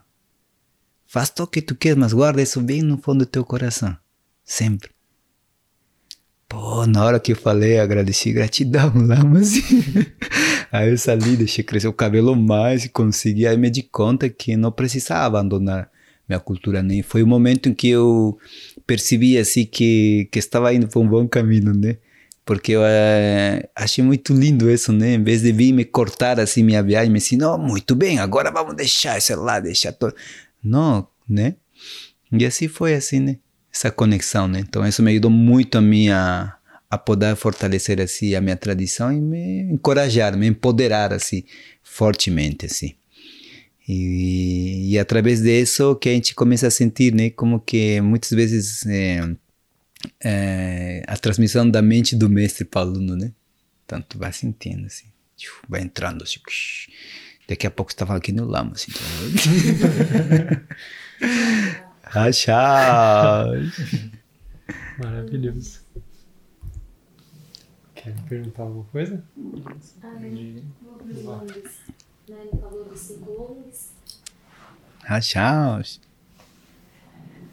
Então, eu tô acompanhando, né, a série de lives dos elementos, é, elementos doadores de vida. Aham, E aí você falou agora dos cinco lungs, né? aham. E aí eu acho que aí também tem essa conexão. E aí queria que você falasse um pouquinho sobre isso e como esses elementos é, eles entram para cerimônia, né? Como eles, qual é a sua Aham. visão, né? Como é que você passa isso na cerimônia? Ah, legal. Então, assim, uma das vezes que eu senti mais forte assim, a, a questão assim, dos cinco lungs, dos cinco elementos, foi quando eu estava assim, tratando de entender a, a prática do Poa, né? Da morte, assim. Nossa, aquilo foi muito forte, assim, por quê? Porque eu senti que aquilo era, era uma, é, tipo assim, a gente não tem como fugir daquela, assim, né? Tarde ou temprano tu vai ter que entender, assim, os cinco lungs em vários aspectos, assim, né? Então, na morte, já, né? Melhor em vida, né? É algo muito importante, assim. Então, aí, nesse mesmo tempo, assim, eu fui percebendo que as culturas nativas, elas têm uma comunicação muito forte, assim, com os elementos dadores de vida, né? Eh, são reconhecidos os quatro principais, ou os quatro maiores, talvez, os quatro mais antigos, né? Dentro dessa desse meio onde a gente está, dessa realidade que a gente habita, que é a aguita, né? A terra, a ar, o fogo, e eles todos assim habitando no espaço, né? Então, quando tu vê, eles estão praticamente dentro do mesmo da mesma visão assim. E um dos lugares onde que a gente também percebe muito assim, esses elementos dadores de vida são as práticas de temascal de sauna que a gente tem, onde a gente é levado, você é levado a ter que entender como que realmente são esses elementos. Mas, por exemplo, assim, eles são muito amplos de falar, mas são tão simples, né? Então a gente pode falar muito deles ou simplesmente observar e consagrar eles, né? Rezar, orar por eles, né? Então, aí eu percebo assim que os cinco elementos dadores de vida é uma linguagem universal, assim, né? Então, não tem cultura que não vai entender isso, assim, de todos os lugares do mundo vai entender, né? Quem na vida não vai beber um pouco de água? Quem não tem terra dentro do seu corpo, fogo, ar? Então, a gente está de alguma forma muito conectado, só que perdimos essa conexão com essa com esse com esse movimento assim. A gente perdeu essa conexão com esses elementos dadores de vida. E, e isso fez assim que o ser humano, em vez de olhar assim a água como a conexão assim com o espírito, né? A gente olha como algo que está ali e a gente perde né, essa essa conexão com esse ser, com essa forma de de, de se conhecer, de se reconectar. Então, só para fazer assim uma, digamos, tipo, ter uma, uma certa forma assim, né, de fazer uma uma coisa assim parecida entre ambas culturas assim eh, para nós outros eh, os cinco elementos dadores de vida eles são muito importantes porque eles fazem parte assim, dos nossos rituais das nossas orações tanto que durante o ano a gente tem momentos em que é consagrado a eles, que a gente ora a eles, né? Como se fosse o aniversário deles, né? Então eles eh, não são simplesmente elementos que estão aí, mas eles fazem parte da nossa própria existência, da nossa vida, do nosso caminho, né? E eles sempre se apresentam de diferentes formas, né? Tanto que no momento assim, por exemplo, quando a gente faz um temascal, a gente começa a sentir assim como que a gente é conduzido, né? Por exemplo, primeiro sente o, né, a força da terra, né? A terra, né? Quando você vai morrer também, o primeiro que tu começa a dissolver é tua terra, né? Tu perde a firmeza, assim, né? Ah, o que está acontecendo, né? Daqui a pouco vem o elemento água, né? Aí tu começa a perder todos os líquidos da água, né? Então já está, já começa a perder a, a né? Essa firmeza terra e a fluidez da água começa a ir do teu corpo, assim. Daqui a pouco se apresenta elemento fogo, com muito calor ou muito frio. Tu perdes. E no final, o ar. Desaparece, né? E então eu percebi que era uma prática muito parecida no budismo que tinha o mesmo, mas de outra forma, assim, né? Então eu entendi que essa, ambas práticas eram muito importantes e que tinham uma base, que eram reais porque elas vinham de tradições muito antigas. Então esses elementos dadores de vida, eles trazem essa conexão assim conosco, né? Mas, por exemplo, para nós falar de cada um deles, a gente teria que ver cada um deles ponto por ponto, né? Para a gente poder entender ampliamente, de uma forma com palavras e depois dentro das é, cerimônias dentro da, dos rituais, dos ritos né, de passagem, porque não tem outra forma de entender elas também, porque elas estão dentro e elas falam de dentro para fora e falam de fora para dentro. Então, esses quatro elementos dadores principais de vida, eles nos trazem a conexão assim com nossa essência e com todas as relações, né? Mas acredito que a gente vai ter mais oportunidade assim de falar de, desses pontos assim bem bonitos e eu sinto que para entender eles, tem que orar e rezar por eles. Em 5D mesmo, assim, 4D, né? Entender assim, né? Porque de uma forma muito assim, com palavras é complicado entender. Mas quando tu percebe que a Terra, cada centímetro da Terra tem vida, tu, minha alma diz, como assim? né? Quando a gente descobre que a gente é água de diferentes formas, nossa, né? Quando tu descobres que o fogo é parte tua, né, o evento, mas de uma forma tão diferente que tua mente não, não, consiga entender, mas teu ser, teu espírito sabe que que é isso, aí realmente tu faz sentido a esses elementos da dores de vida. Mas pelo fato das pessoas ter uma forma de criação complicada, de a gente estar dentro de uma sociedade da Babilônia, da Matrix, é tão fácil se perder, a gente perdeu essa conexão. É como quando a gente de certa idade, né? A gente bebezinho sabe mamar, né? Sabe que a leite, tu corpo recebe leite de uma boa forma. A meia que tu cresce, tu por algum motivo esqueceu aquele, nunca mais tem essa conexão. E digamos, é isso que acontece conosco, né? A gente, nessa sociedade que a gente tem, é como se fôssemos desmamados, entendeu? Assim, a gente terminou perdendo a capacidade de fazer o que a gente era inato para nós. Então, eh, toda essa conversa que estamos tendo, todo esse movimento que a gente está fazendo, né, é justamente para nós voltar a entender todos os elementos da dores da vida. Na verdade, o plano secreto é o seguinte: é que através desse movimento que a gente está fazendo é poder reconectar as pessoas a esses elementos da dores de vida que tanto a gente está necessitando, né? Que não tem outra forma de salvar a Terra não basta só, ah, sou permacultor, ah, sou do movimento da paz, sei lá. Se a gente não entender de verdade de que que é esse, cada célula, cada centímetro desses elementos. Mas como fazer isso? Essa é a questão. É um mundo tão perdido. Como chegar às pessoas, na mente das pessoas, como chegar onde elas estão, levando isso.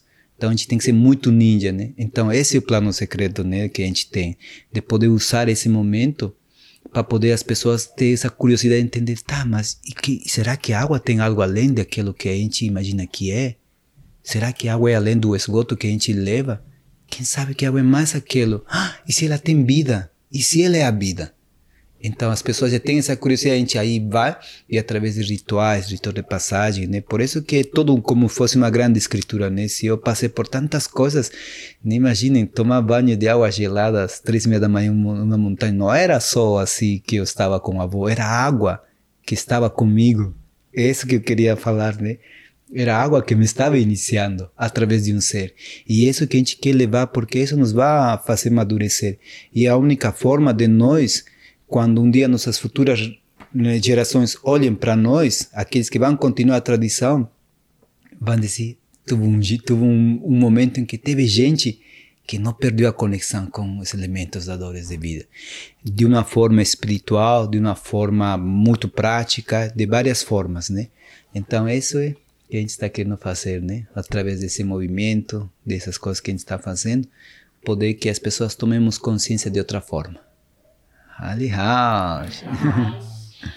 Antark, como que você vê esse movimento hoje em dia, né, de como as medicinas, como a ayahuasca, rapé e tantos outros tão populares, né? E tanta gente agora é homem medicina, mulher medicina e tudo que é lugares assim, né? É, pra gente ver na tua biografia, né, da tua história, de ter vários tipos de treinamento e como você vê esse momento assim que dica a gente teria também para a gente ter um cuidado de onde a gente escolher, de onde consagrar essas medicinas, de que forma, de critérios, né? Sendo que muita gente não não conhece assim é, esse caminho para quem está começando também e até um alerta assim para outras pessoas fazerem isso com mais consciência assim, né? Dentro desse uhum. época de degenerescência assim. Isso. Sim, então, a, a, a, uma resposta também, uma, uma, forma de responder seria assim, tempos de degenerescência mesmo, assim, né? Já estava já escrito, né? Já era algo inevitável, assim, né? Inclusive, os grandes mestres das tradições, digamos, do hinduísmo, né? Falam os tempos da era de Kali, né? E, que são 50 mil anos e que agora a gente passou só 5 mil anos de tempos de degenerescência, né? Ou de sofrimento, ou de caos, né? E ainda temos eh, né, eles falam que eh, assim que Krishna né foi assim né fez a, desencarnou digamos desse mundo material eh, logo em seguida veio o Mahamantra né e que durante 5 mil anos o Mahamantra vai trazer muita muita cura ainda né. E depois dos 5 mil anos mais do Mahamantra a gente vai passar por momentos bem complicados então, o que acontece? Que nesses eh, últimos tempos a gente está tendo muita sorte de ainda ter muitos mestres de grande realização estar encarnados entre nós, assim, né? E os de aqui para frente, né, os próximos 5 mil anos, a gente vai ter menos mestres cada vez mais, assim, né, desse nível. E depois dos 10 mil anos, a coisa vai ficar empeorando, assim, 20 mil, 30, depois mil, total, assim. Depois vai ser uma coisa, assim, incrível, assim, né. E a gente já está vivendo isso, né. Por quê? Porque está vindo uma, uma forma assim de, de falta de consideração assim eh, as medicinas sagradas, né? Mas isso parte justamente porque as pessoas não entendem ainda a importância assim, eh, dos elementos dadores de vida, da água, da terra, do fogo, do ar, né? Eles pensam que a medicina é só uma, uma medicina para tomar, né? Ah, vou tomar uma medicina tal, vou tomar tal, e eles pensam que é aquilo e se esquecem daquilo que é realmente fundamental. Mas para você, por exemplo, poder entender a água, tu tem que caminhar com a água, tem que caminhar com fogo, caminhar com a terra, com o ar. E isso não é um workshop, né, ou um curso xamânico assim, né, mesmo que seja dado por o xamã mais xamã de todos, entendeu? Não tem como, é, né? Então é algo que tu caminha e que pode levar muitas décadas ou algumas vidas, inclusive, né? Se é que te toca desse jeito. Então, nesses últimos tempos tem sido assim uma uma falta assim de consciência, né, e de ignorância também assim das pessoas de não entender que que existe algo a ser trilhado e a gente voltando ao exemplo da roda, né, tipo uma o arco, né, os raios da roda, cada um tem seu lugar. Se todo mundo vai se aglutinar em um só lugar, aquilo não vai andar, né? E é isso que está acontecendo, né? Tem muita gente que tem a capacidade, mas está aglutinando-se em um lugar e não consegue, hum, digamos, eh, fazer que a roda gire, em vez de estar atrapalhando. Isso está trazendo muita complicação, muitos problemas, né? Não só aqui nesse continente, sino em todo o mundo. E de alguma forma, eh, eu lembro muitas palavras de um grande, de um lama, né? Que uma vez eu perguntei para ele assim, e eu fiquei depois daquilo assim muito preocupado porque Aí eu pedi para ele me iniciar em alguma coisa, assim, né? E ele me contou por que, que, que era ter iniciação.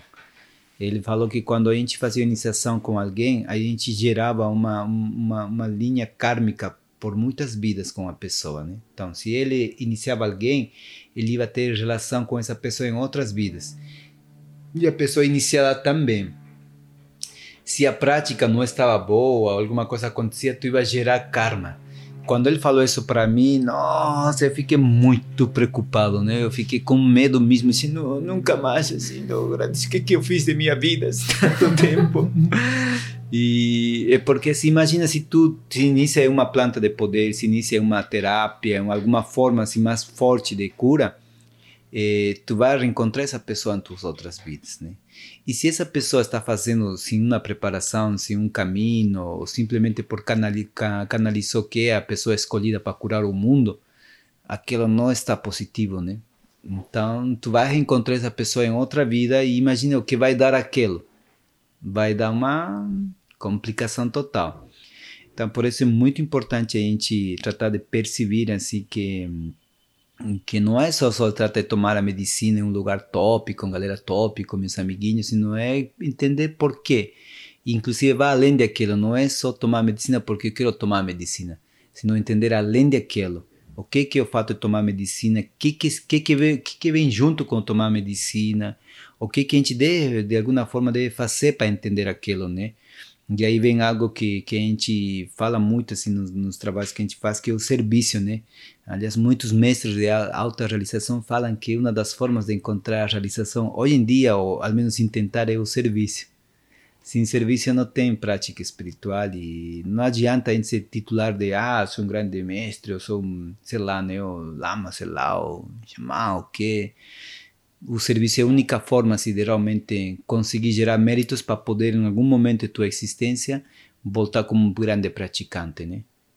E então isso é muito importante. E os méritos só se conseguem através de muito serviço, de muito trabalho, muita entrega e muita consciência. Aí tem que encontrar as pessoas certas para fazer esse movimento e ver também qual é a motivação muitos mestres já passaram por isso, assim, né? Se a gente observar nossa história, Jesus veio com toda essa informação, né? Olha o que aconteceu com Jesus, né?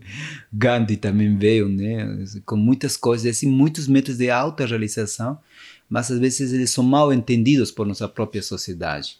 Só que a gente já tem todo um histórico de história, né? De história de nós, que a gente pode ter um certo grau de, de conhecimento, saber que não, não é legal, né? Fazer certas coisas. Então, dentro desse movimento, é, é muito importante, assim, né? Nas perguntas era como fazer é, para ajudar os povos, né? Uma das respostas seria essa, né? Tipo, realmente aprende a tomar medicina, né? Aprende a tomar medicina é uma forma de ajudar esses povos, né?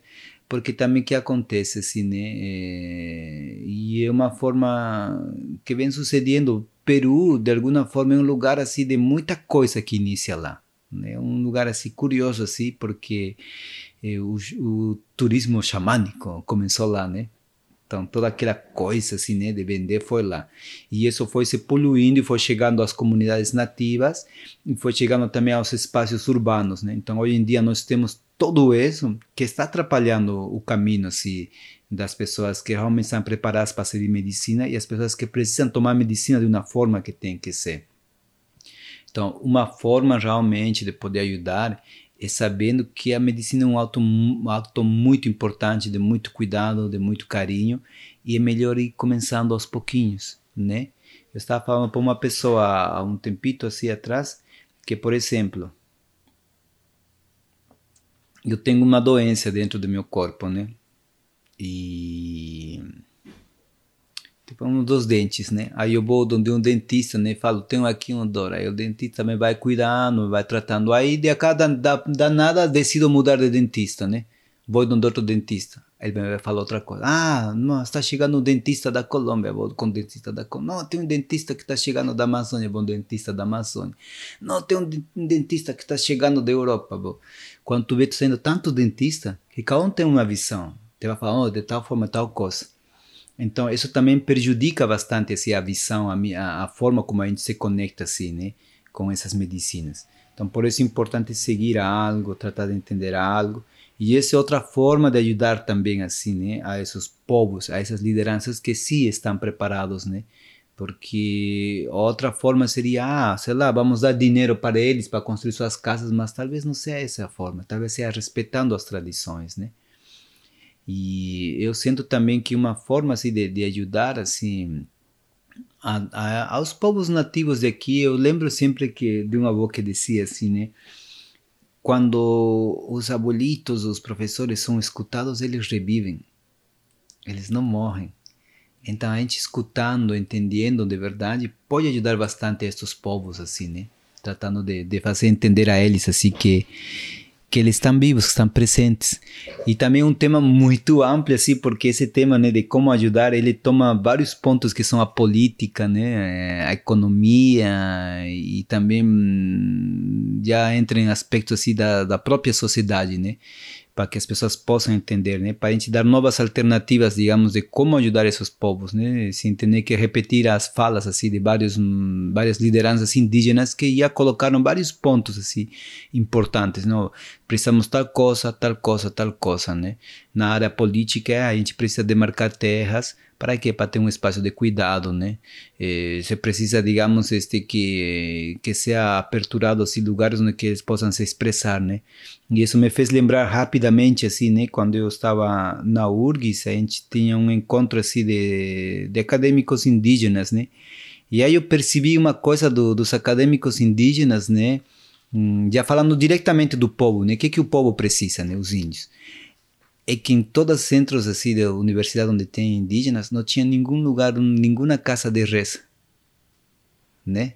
Não tinha um espaço onde o índio podia ir lá e acender seu cachimbo, convidar um pajé, eram espaços fechados né? Então nesse encontro eu fui levar essa proposta assim para que possa ser, digamos, ter espaços assim de, de cura, né? Onde as pessoas, não só os nativos, sino os estudantes possam chegar e ver um pouco de como que é também a tradição espiritual, né? Uma conversa entre ambas tradições assim.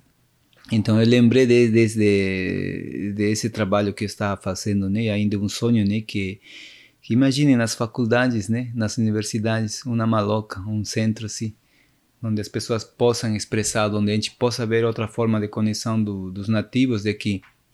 E isso seria muito bom porque é nesses lugares onde que de alguma forma se formam as pessoas que vão conduzir esses países, né? Onde vão ter as leis. Imagina um futuro deputado, senador, que um dia vai passar e vai ver uma oca dentro de uma faculdade e entender um pouquinho a tradição desses povos, de sua relação com a água, com a terra, com o fogo, com o ar, com as medicinas, com a vida. Isso pode marcar e ser uma semente, né, para o futuro, né? Então, quem sabe, né? Ativar também essa energia para esses, é, ter espaços assim dentro da, da Babilônia de oração e de rezo, né? Como a gente agora estava passando aqui pelo terminal de, de ônibus, né? Daqui do, acho não sei se é Titric, não sei como se chama aqui do... Tiril? Tiril, aquele que estava abandonado, que está tomado por índios, né? Uhum. Nossa, que massa! né? Porque é inevitável, né, que os nativos hoje em dia, já não, não, a gente ainda pensa que o índio é, tá louco, está lá no meio da não sei, não, tem índio por todo sítio agora, né? Já era, já, já é, tomaram conta, então, mas se precisa espaços assim para que eles também não se perdam, né, dentro da Babilônia, porque é muito fácil se perder aqui, é dois pulos e já era, já. Então, ter espaços assim de arte, de expressão são muito importantes, além da expressão né, das cerimônias, das medicinas, que isso é outra coisa, né? Então, é isso. Bom, eu gosto muito quando você fala que ah, vocês vão vir aqui para tomar essa medicina, mas aqui não é a noite do pijama. Isso eu admiro muito, assim, porque realmente a gente senta para rezar. Em muitos momentos, uhum. é, a gente se coloca numa postura mesmo, assim, né? Eu, como professor de yoga, prezo muito valorizar o espaço que a gente tá e para uhum. quem que a gente tá oferecendo o nosso rezo também, né? Uhum. Então a gente se coloca apresentável, coloca o baldinho, o tênis atrás para receber é, a água. E aí, durante a cerimônia toda, assim, a gente percebe muitos lugares de desconforto, né? Porque seja ficar acordado ou ficar sentado. E, e eu queria que você me falasse assim o porquê que é importante que a gente também fique desconfortável, né? Teve uma uhum. experiência recente num Temascal que você falou: olha, conforto todo mundo quer e é gostoso, é muito bom, mas nesse momento a gente tá olhando para isso. Não é para estar tá confortável, gostosinho, senão a gente já tá em casa, deitado, assistindo televisão, fazendo uhum. outra coisa.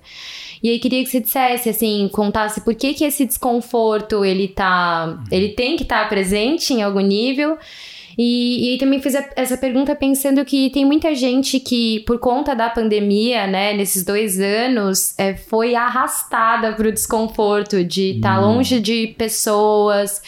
E, e aí, o que que acontece, né? Normalmente, quando a gente tá com a gente, a gente é obrigado a olhar para o nosso desconforto, tem uma tendência a querer fugir, fazer outra coisa, não olhar, uhum. né? E aí, enfim, acho que essa é uma pergunta mais para linkar também com as pessoas que estão tentando fugir desse desconforto da mesma forma que a gente tenta fugir dele uhum. numa cerimônia. Uhum. É isso. Ah, legal. Então, este é curioso assim, né? Mas é muito poético também essa questão assim, né? Do se a gente vai escutar as histórias, vai ler livros, vai ver coisas assim, né? Relacionado a ao caminho das medicinas, sempre tem uma coisa muito assim, né? Nossa, para chegar no mestre, assim, tem que caminhar as montanhas, né? Aí aparece a pessoa né, na montanha e vai indo, assim. Claro, depois mostra olhando a montanha e depois chegando no mestre, né? Mas aí não mostra tudo que a gente tem que passar, assim, para chegar lá, né? Então, é, é porque sim, tem muitas tradições onde que o, a forma como, como você se coloca no altar é uma coisa muito sagrada. É uma oportunidade assim, preciosa, valiosa. É como que você teria a oportunidade de se encontrar com um grande mestre então tu tem que estar da forma mais linda, né? Então é isso que às vezes é, falta de alguma forma, né?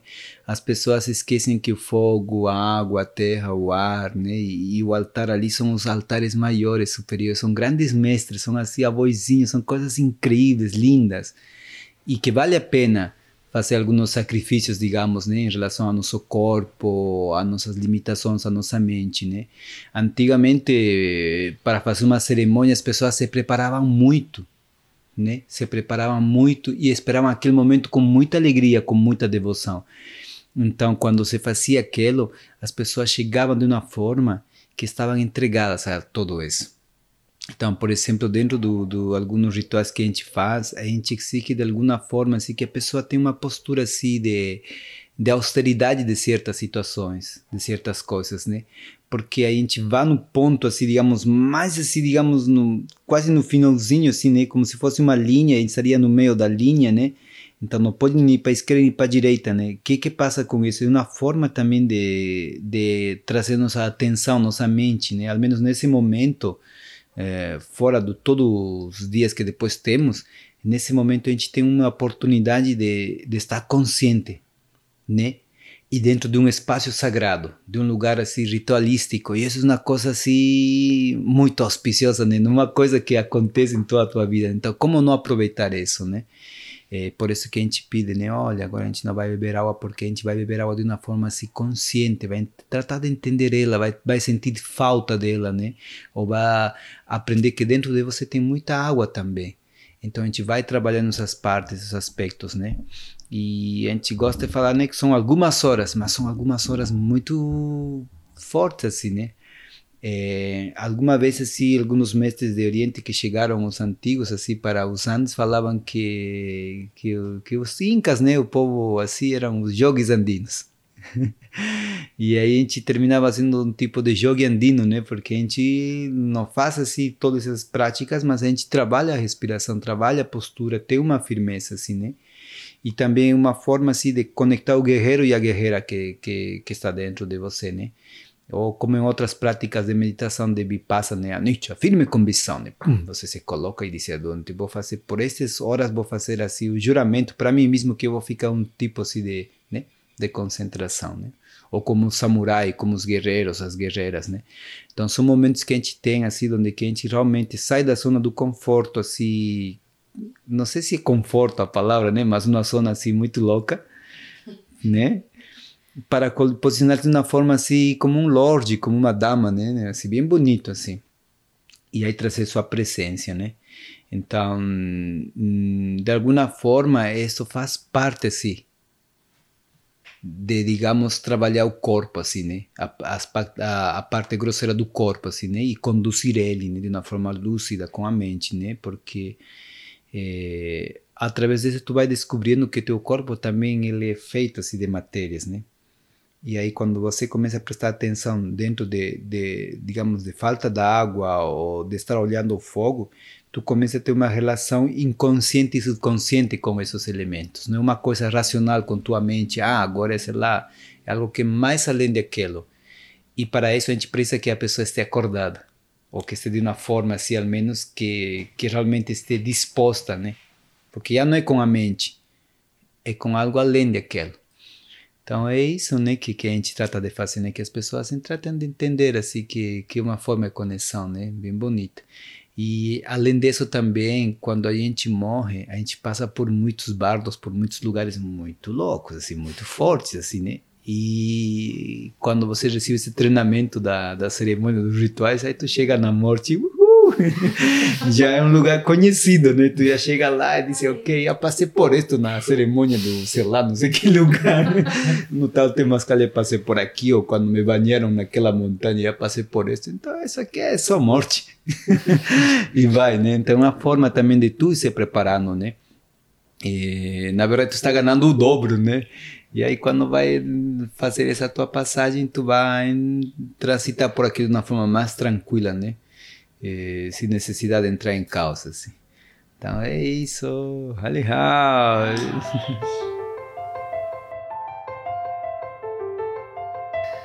Então, por fim, Antarque, a gente sempre faz essa pergunta para os nossos convidados. A partir da sua trajetória, assim, com base na sua trajetória, na sua caminhada, com tudo que você aprendeu, se a gente pensasse que de repente você vai fazer uma palestra final, última hoje, assim, que ganhasse essa oportunidade, se tem algo assim não a palestra inteira, mas alguma mensagem condensada que você sente que é, seria muito importante de compartilhar a partir do que você aprendeu, assim, algo que você sente que é, não poderia deixar passar, algo que você realmente gostaria de aproveitar esse momento e para passar para as pessoas, assim, se puder deixar uma mensagem ah, final. Com certeza. Então eu vou reduzir isso a uma, algumas palavras assim, né? Um dos muitos poetas que eu escutei, que eu li, assim, nossa, realmente, assim, né? As palavras têm tanto poder, tão lindas, elas conseguem chegar de uma forma incrível, assim, né? E não só as palavras, não a arte, né? E quando eu penso em palavras, penso em poesia, penso em arte, penso em música, penso em tantas coisas, eu lembro todas as culturas que já existiram, todas as culturas que têm esse esse mundo tão lindo, tão sagrado assim. Eu realmente eu não consigo perder a esperança na humanidade. é algo tão lindo. E deixaria assim uma oração, né, uma palavra, né, que seria assim: pôr em prática o melhor já aprendido de todas as culturas. Por uma Pachamama sem fronteiras. Haile! Gratidão. Muito bom. Muito obrigado, Antark, por essa aula que você nos deu, uhum. por todas essas experiências que você compartilhou. Acho que o nosso público em casa deve estar sorrindo. A gente está sorrindo aqui na mesa, chorando, chorando um pouco, Gil. e quem sabe a gente faz outras também, porque com certeza não teve nem 5% das histórias possíveis da gente ouvir aqui. Muito obrigado, obrigado Gil, obrigado Andressa, obrigado todo mundo. Obrigada. obrigado, Rocha. obrigado a todo mundo que está com a gente. Obrigado, Antark. E nos vemos em sabe-se lá quantos dias, se a impermanência permitir. Até mais. Aliás!